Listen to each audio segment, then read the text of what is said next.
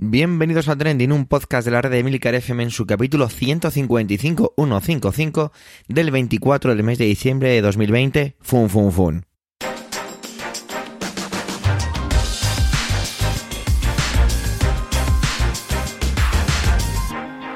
Trending es un podcast sobre lo que pasa, sobre lo que ocurre, sobre noticias que pueblan las redes sociales. Todo ello con opinión y siempre con ánimo de compartir. Por ello somos varias voces, aunque yo, Javier Soler, haga un poco de presentador. Trending es tu podcast de noticias semanal. Adelante. Esta noche, Nochebuena. Mañana, Navidad. Vamos a disfrutar del último trending de este año 2020. Ah, y por cierto, recordar que volvemos el día 14 de enero de 2021. Vamos a empezar ya con Alma, que hace una intervención doble. Por un lado, sobre el fenómeno astronómico que se produjo el lunes, eh, con todo aquello de...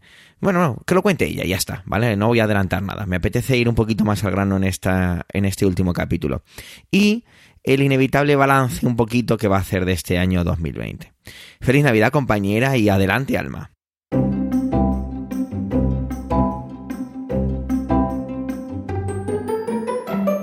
Buenos días, buenas tardes, buenas noches.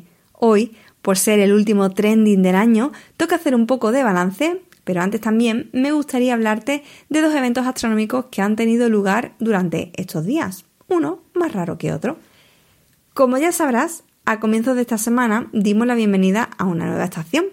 A las 10 y 2 minutos de la mañana, hora peninsular española, del lunes 21 de diciembre de 2020, se produjo el solsticio de invierno y con él el inicio de la estación más fría del año. Esto para el hemisferio norte, claro, porque en el sur acaban de comenzar su verano. Esta estación será la más corta del año, durará menos de 90 días, porque la Tierra está más cerca del Sol y viaja más deprisa en su órbita. Terminará el próximo 20 de marzo a las 9.37 de la mañana, otra vez según hora española peninsular.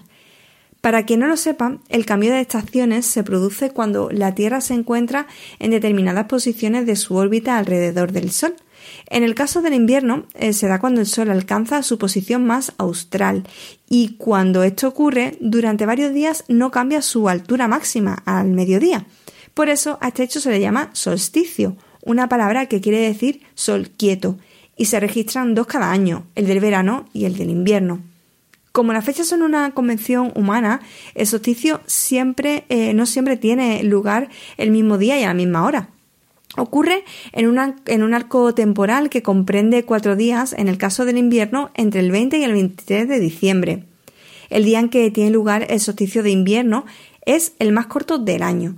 A partir de este lunes que ha pasado, sin que nos demos cuenta, los días se irán alargando y las noches irán siendo cada vez más, breves hasta que termine por revertirse en el solsticio de verano.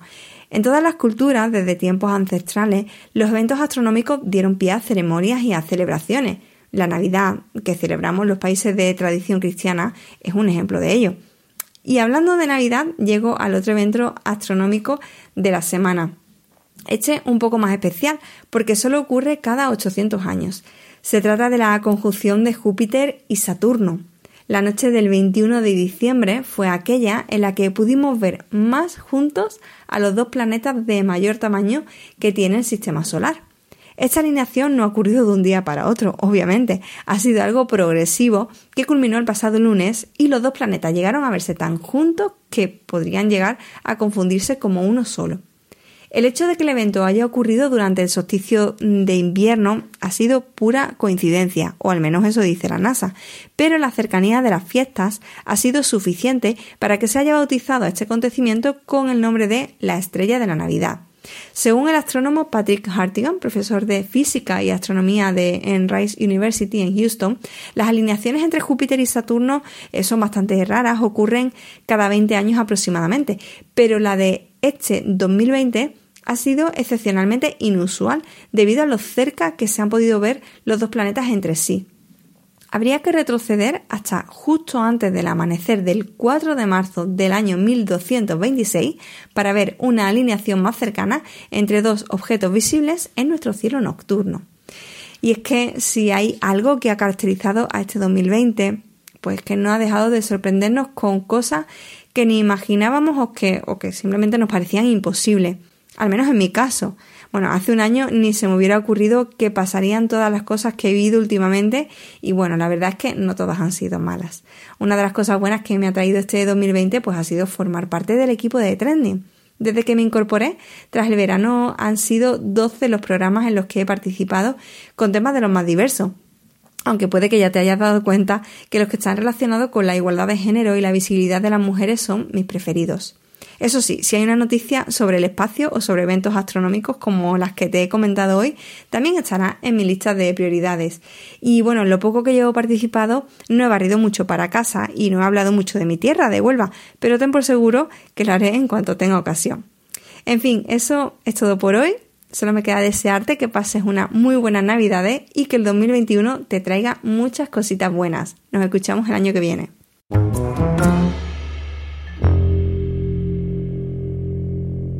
Manuel se lanza un ejercicio un poquito de, retros, de, retrospección. Nos cuenta su, y lo digo enmarcando el su con mayúsculas, año 2020. Y de sobra sabemos que este año ha sido, bueno, definiéndolo de una manera como muy rápida, pues fuera de lo común.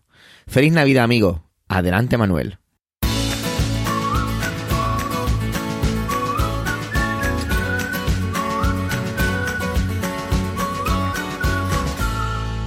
Hola oyentes, hola equipo Trending.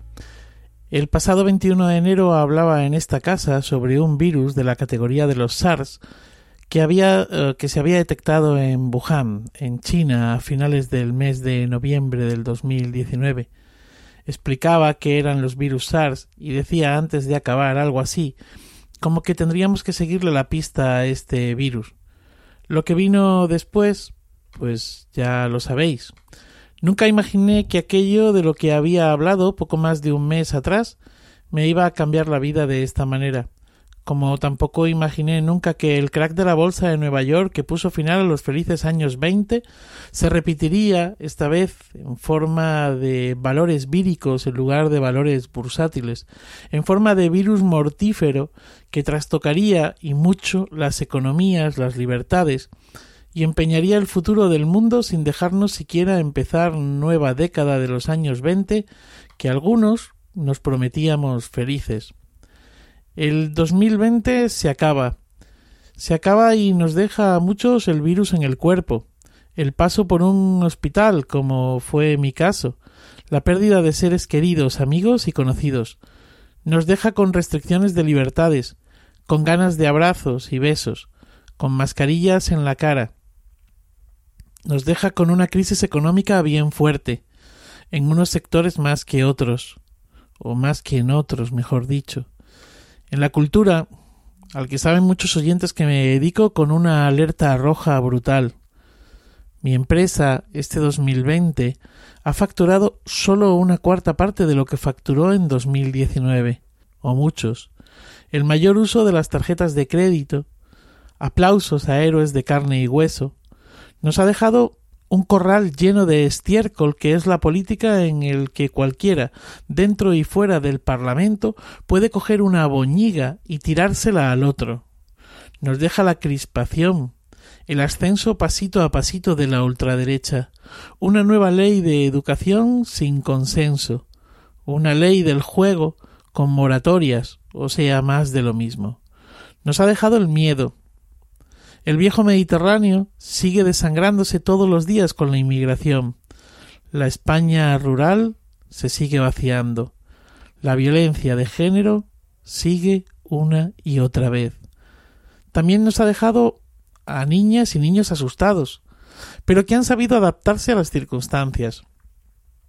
A profesionales de todos los sectores que en primera, segunda o décima fila del tablero de juego contra el coronavirus COVID-19 han aportado su granito de arena para ganar la partida y lo seguirán aportando.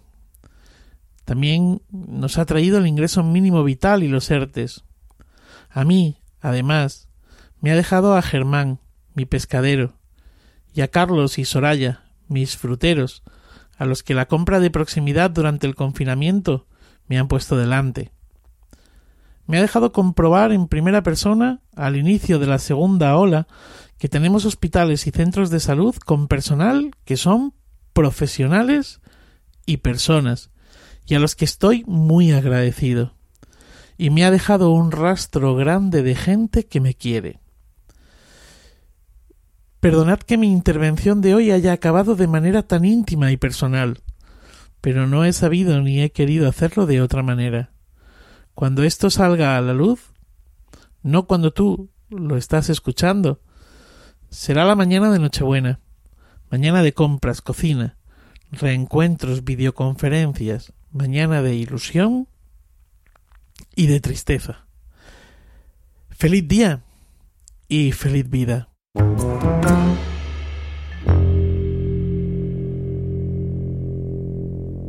Antonio ha bautizado este año como el año del teletrabajo. No en vano es una de las palabras más utilizadas en todo este año 2020 junto con el otro, el COVID-19, ¿no? De hecho, recordar, si no lo sabéis y no lo deberíais, no deberíais, no, perdón, no deberíais no saberlo, tiene un podcast aquí en Emilcar FM llamado Oficina 19, muy interesante, sobre píldoras para llevar a cabo de una manera sana el teletrabajo. Así que feliz Navidad, compañero. Adelante, Antonio.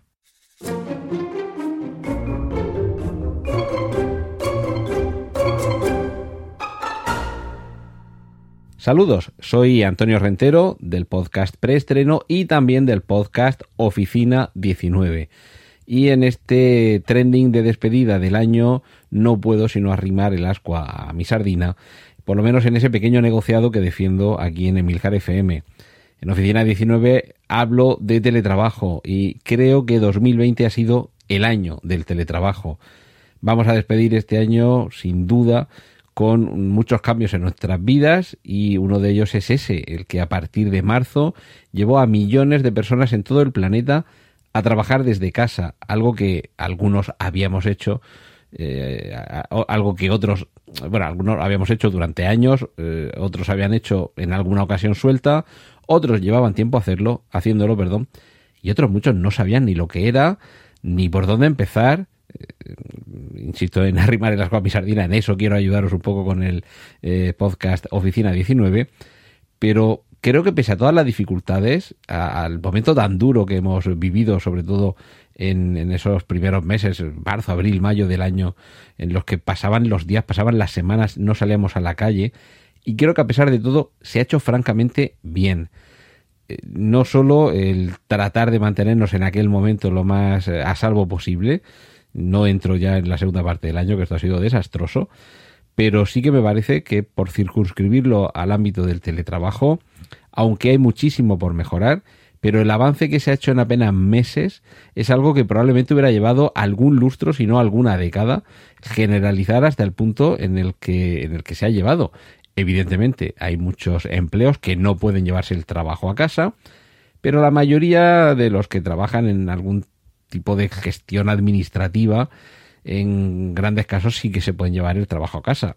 Y además lo hemos visto también en el segmento de la educación con, eh, bueno, seguro que muchos niños no tienen eh, la misma opinión, pero a mí me parece que pese a todo ha sido una opinión, una, perdón, una, una gestión bastante positiva la que se ha hecho por parte de las autoridades educativas, aunque eso sí, y ya sería otra cuestión a tratar, a costa del esfuerzo, del sobreesfuerzo y de la dedicación, más allá seguro que de lo razonablemente exigible, de los profesores, ojo, y también de los niños, de los alumnos, los más pequeños y los no tan pequeños, algunos lo podían tener más o menos fácil, algunos podían tener las herramientas técnicas o tecnológicas más o menos a su alcance, pero en la medida de lo posible y en lo general, eh, la adaptación creo que se puede decir que ha sido positiva.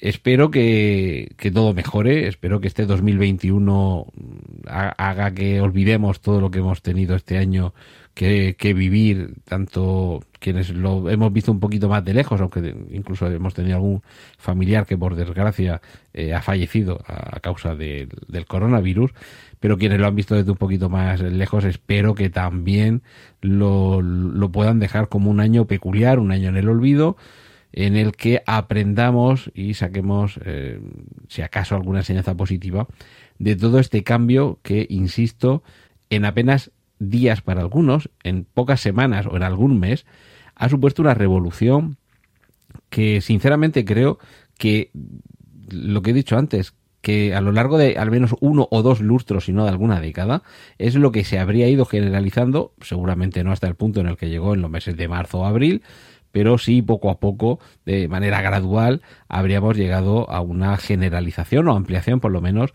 del teletrabajo. Me circunscribo únicamente a este aspecto, aunque creo que es uno seguramente de los que más ha cambiado nuestra vida. Muchos se han dado cuenta que pueden ser productivos fuera del lugar que habitualmente se identifica con el, el emplazamiento del trabajo algunos lo han sabido administrar mejor y otros lo han sabido administrar peor. Lo malo de la libertad es que cuando te la concedan no sepas cómo emplearla. Seguro que hay muchos que han trabajado más de la cuenta por no saber controlarse, no saber administrarse, no saber cortar a tiempo, no saber compaginarlo bien con su vida privada y personal. Y al revés, seguro que hay otros que se han podido organizar mucho mejor porque eran ellos los que se organizaban y no otros los que les organizaban han podido hacer esa adaptación tan deseable de la vida familiar y laboral y han podido más o menos adaptarlo y hacerlo a su manera, eh, de acuerdo con, sus, con su pareja, con su familia, con, con su entorno. Y ya digo, aquí seguramente a unos les habrá ido mejor y a otros peor, pero seguimos en un proceso de cambio.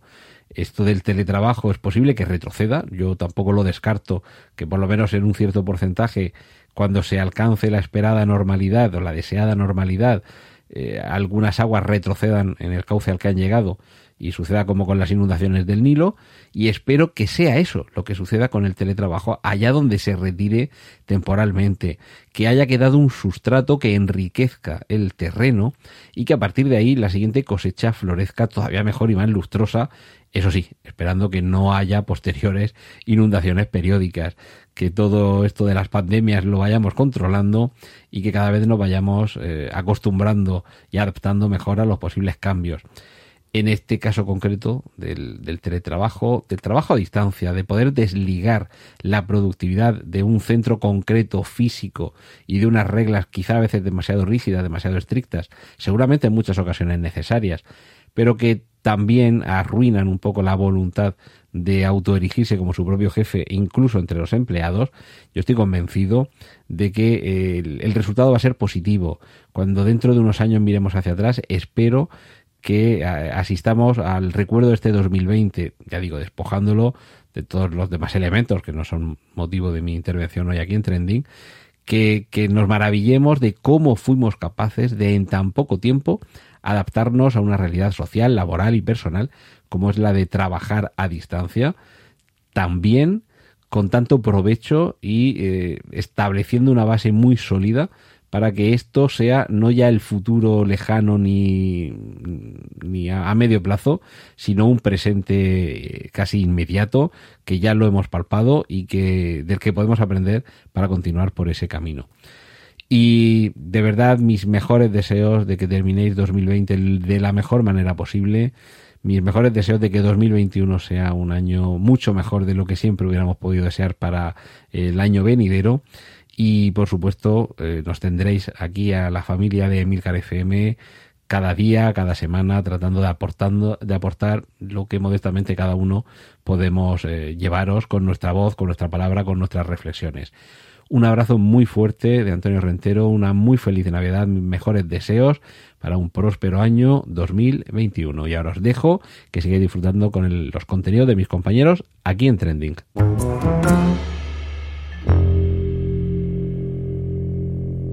Emilcar ha tenido dos grandes temas recurrentes este 2020. No solo esos dos, pero sobre todo han sido en su mayoría los que ha utilizado, o los que, mejor dicho, ha traído aquí. Por un lado, el presidente de los Estados Unidos, Donald Trump y sus cositas, y por otro lado, el Brexit. De hecho, estas últimas intervenciones han sido todas sobre ello. Y esta última del año, pues también es sobre Brexit, que se está consumando y estamos en sus últimos coletazos. Y como él mismo comenta, algo que ya empieza a superarle emocionalmente. Feliz Navidad, jefazo. Adelante, Milcar.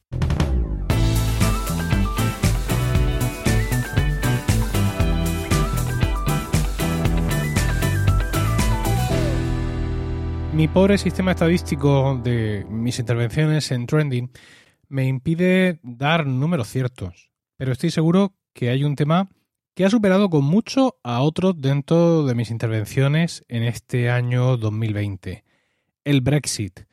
Yo diría incluso que he hablado, más del Brexit que de las elecciones en Estados Unidos y eso ya es decir. Infeliz de mí, pensaba que a lo mejor mi intervención del anterior capítulo de Trending iba a ser realmente mi última intervención sobre el Brexit, pero no, porque aquí estoy otra vez.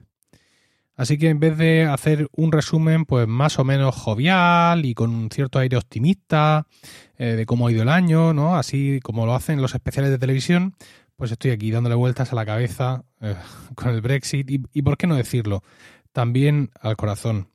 Estoy grabando esto en la tarde del martes 22 de diciembre. Eh, me podía haber esperado, ¿vale? Eh, Javier Soler es magnánimo y nos deja apurar eh, fechas, sobre todo cuando el asunto está candente y este desgraciadamente sigue en candente. Pero es que emocionalmente no, no me lo puedo permitir, es algo que tenía que soltar de mí tenía que soltarlo ya. Y bueno, pues aunque no puedo hacer, digamos, ese especial campanadas o ese especial eh, del año así maravilloso de mm, los memes de gatitos que más nos han gustado y todo eso, me doy cuenta que informar del Brexit es casi que la metáfora perfecta del año, ¿no? Es como hacer un resumen del año, pero mm, en ese lado de la, de la, de la actualidad. Eh, el COVID desgraciadamente eh, ha eclipsado todo, pero si no, sin duda, este hubiera sido eh, el año del Brexit, al menos informativamente hablando.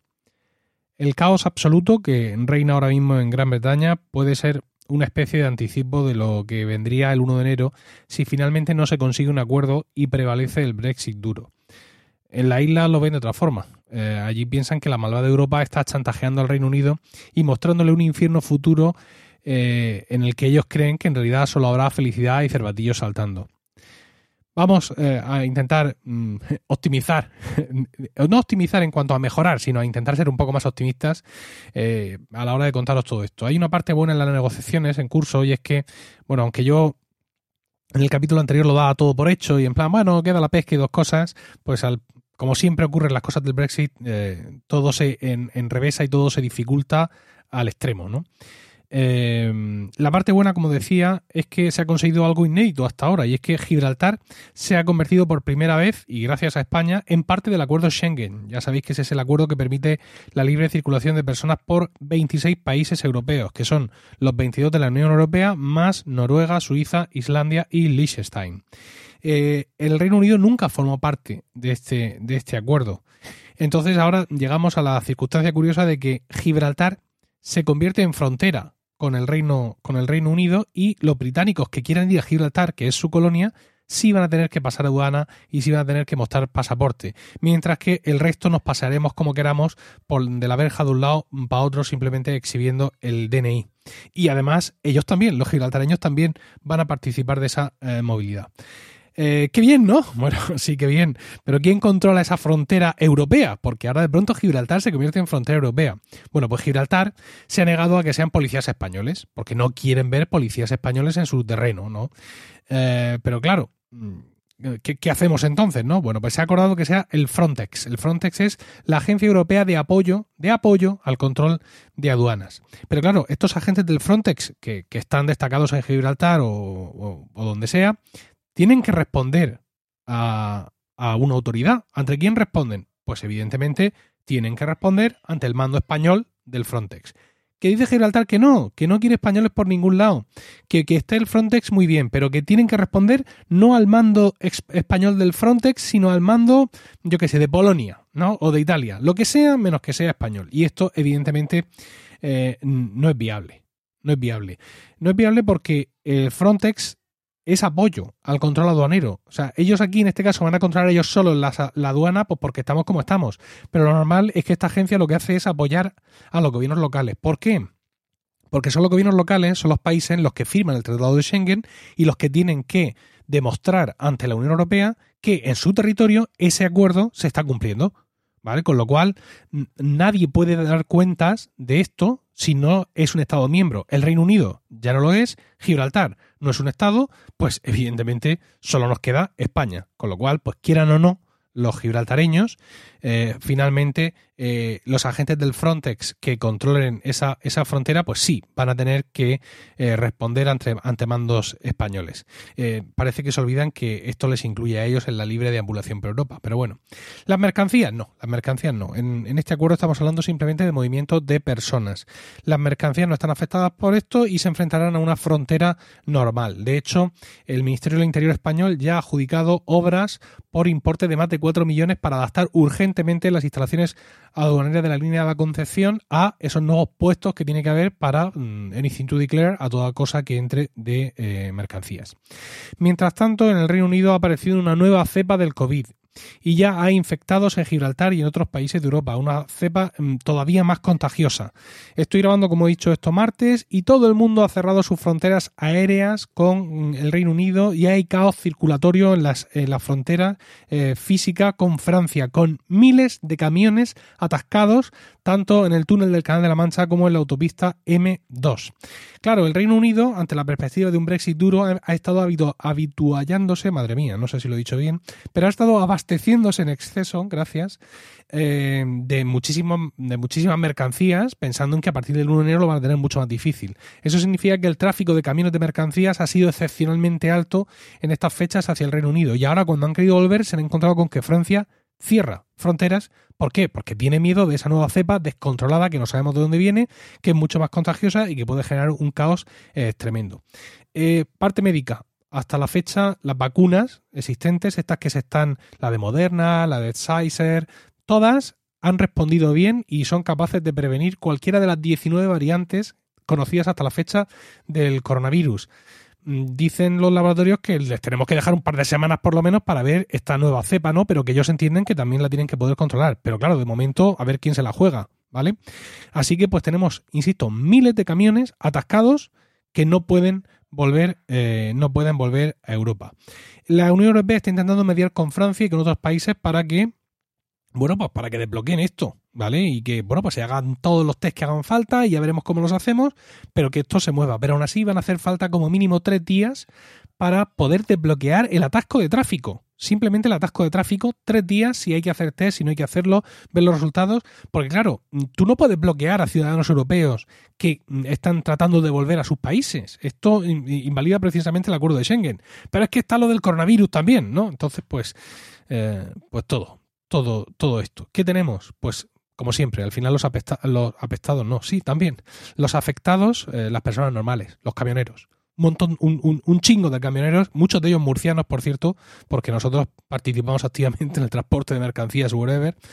Eh, están allí, en sus camiones atascados, en no se sabe qué punto, pues en unas condiciones lamentables, pues con frío, seguramente, porque el Reino Unido no es conocido por sus cálidas temperaturas, con comida a la que llevaran, sin poder habituallarse eh, disculpadme, cagando en las cunetas, sin poder lavarse y sin ningún tipo de ayuda por parte de, las autoridades del Reino Unido. Suerte han tenido los que han conseguido llegar a un área de descanso y pasar allí con otros compañeros estos días que esperan.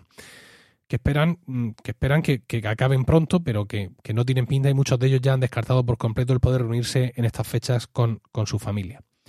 Los días pasan y el Reino Unido está confinado con una nueva cepa que no se sabe si la vacuna vale o no, y con imágenes de camiones que, piensen lo que pienses, estés en el lado en el que estés del Canal de la Mancha, parecen el anticipo del caos que podría venir. El Brexit, duro o blando, llegará el 31 de diciembre, y sin duda veremos escenas de celebración en las calles del Reino Unido, aunque no sepamos realmente qué demonios están celebrando, porque no parece un buen momento para que una nación se separe de sus aliados.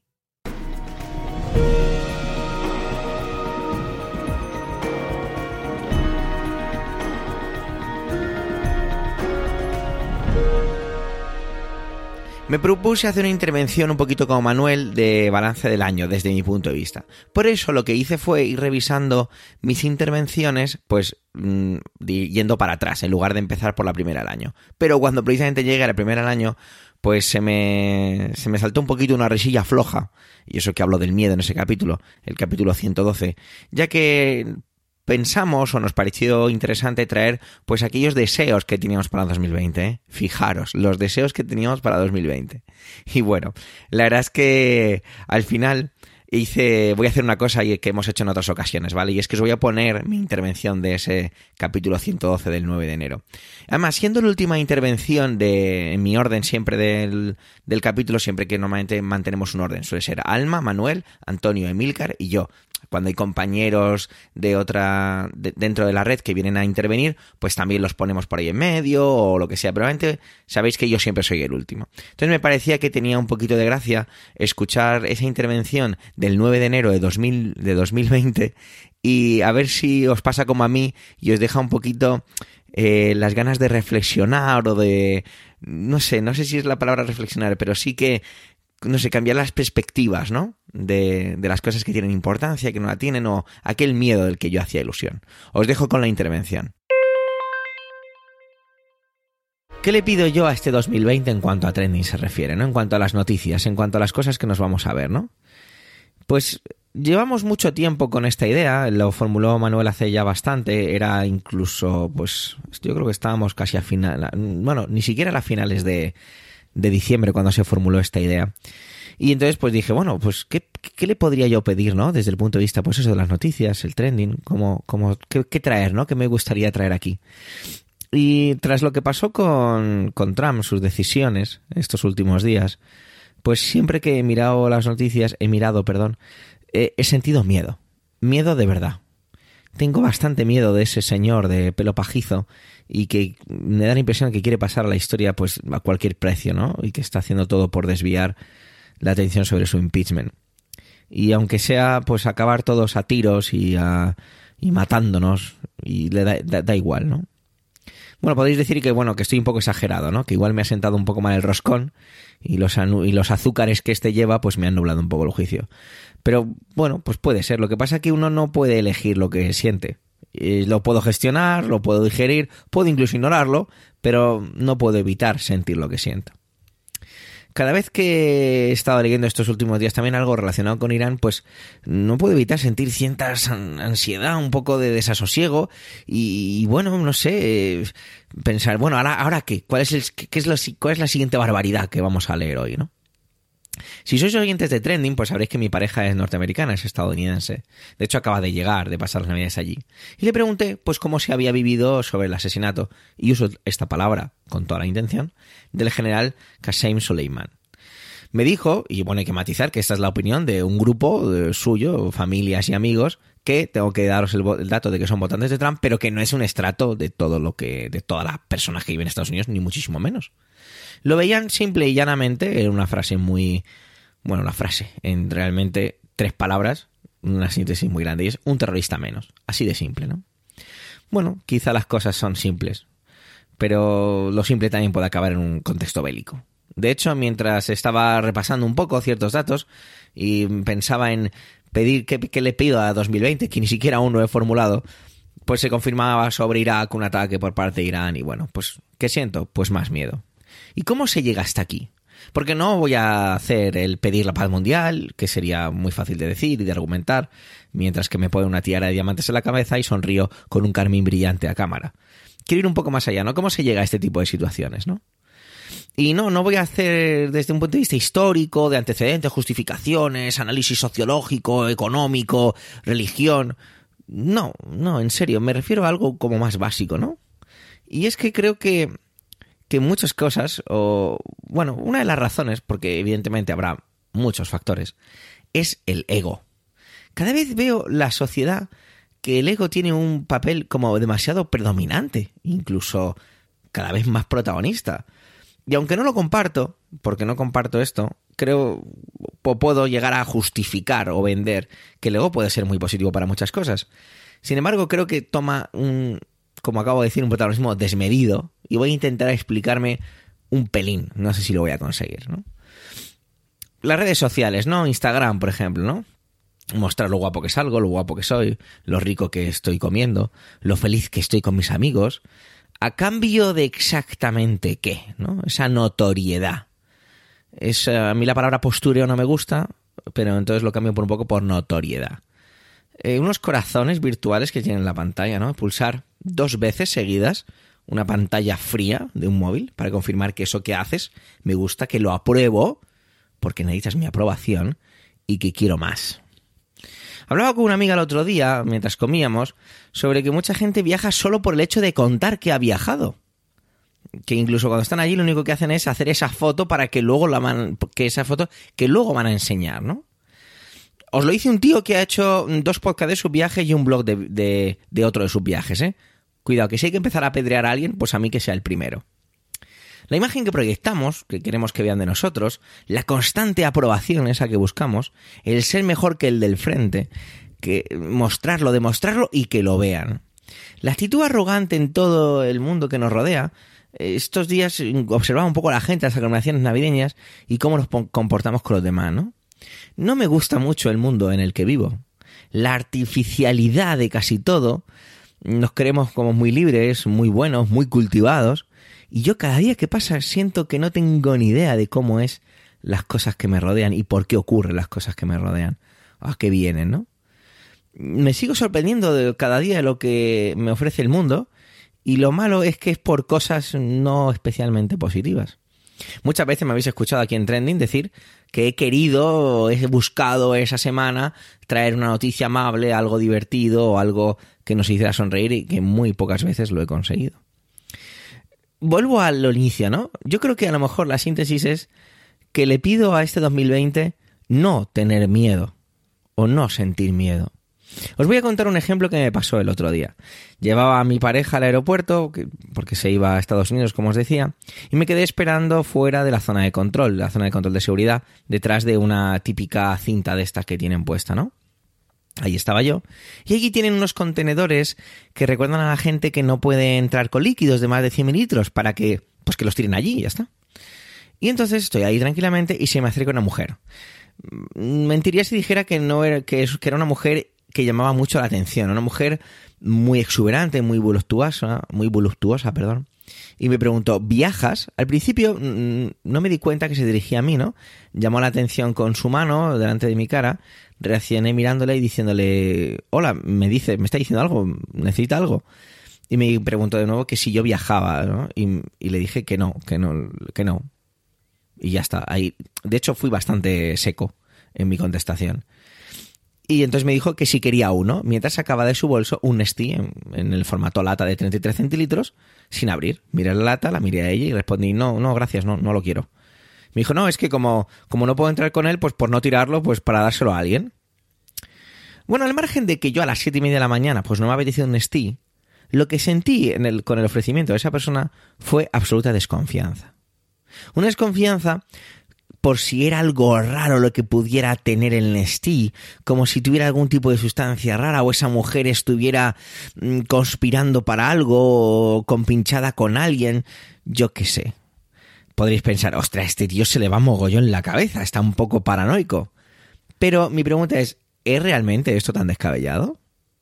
¿Es que no vemos cosas que pasan muchísimo peores? Esa es mi pregunta.